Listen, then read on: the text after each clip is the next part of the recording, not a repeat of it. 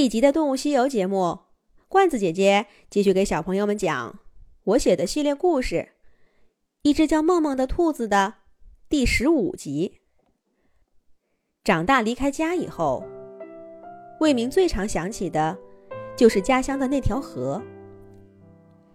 浑浊的河水，裹挟着不知道从哪里卷来的泥沙，从家乡的城市横穿而过。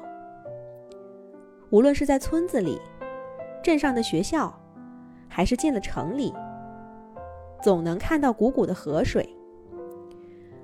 雨水大的时节，坐在院子里，都能听到水浪的声音。这条河从哪里来，流到哪里去？河对面住的又是什么人？它的河水总是这么浑浊吗？魏明关于远方的想象，几乎都跟这条河有关。他曾经跟着哥哥，沿着河水往下走，想看看能去什么地方。结果从天亮走到天黑，大河并没有变得更宽，也没有变得更窄；河水没有变得更浑，也没有变得更清。看来靠人的脚是走不过这条河的。生活在这里的每个孩子都这样想过远方的世界。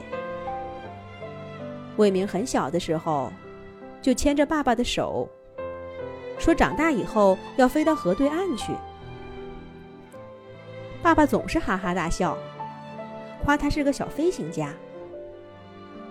可是等他长大了些，爸爸却不再鼓励他远行了，在镇上上个中学，去读个大学，长点见识，还是回来的好。就别回村子里了，最好能在城里安个家。这是爸爸给魏明兄弟俩规划的生活，大约也是他能想到的最好的生活。只是后来两个儿子都没有如他所愿。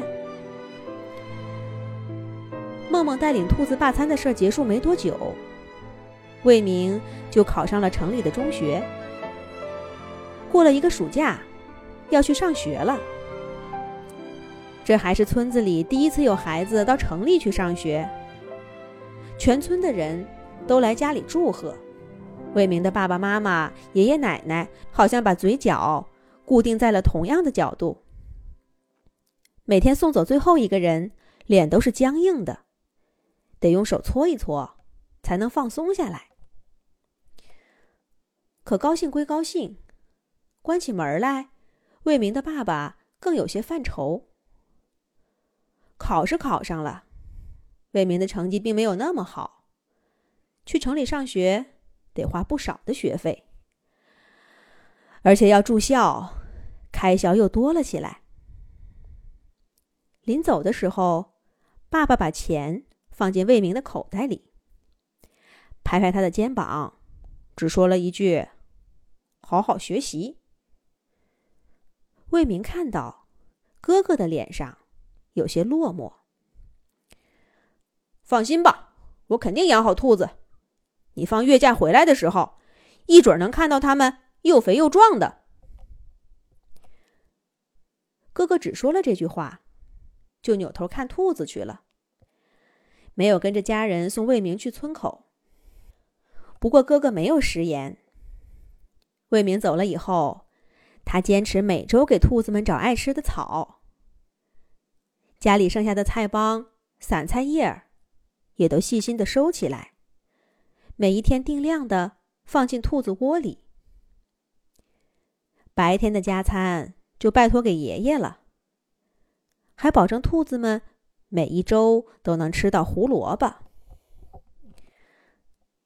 爸爸和妈妈对兄弟俩这样精细化的喂养，也都保持了沉默。哪怕有的时候，梦梦和他的小兔子们把整个兔子窝弄得臭气熏天，或者是把地上的土刨得乱七八糟的，也都没人说什么。梦梦也因此。过上了一阵子的舒心日子。这跟丁丁小朋友在梦梦日记里读到的一模一样。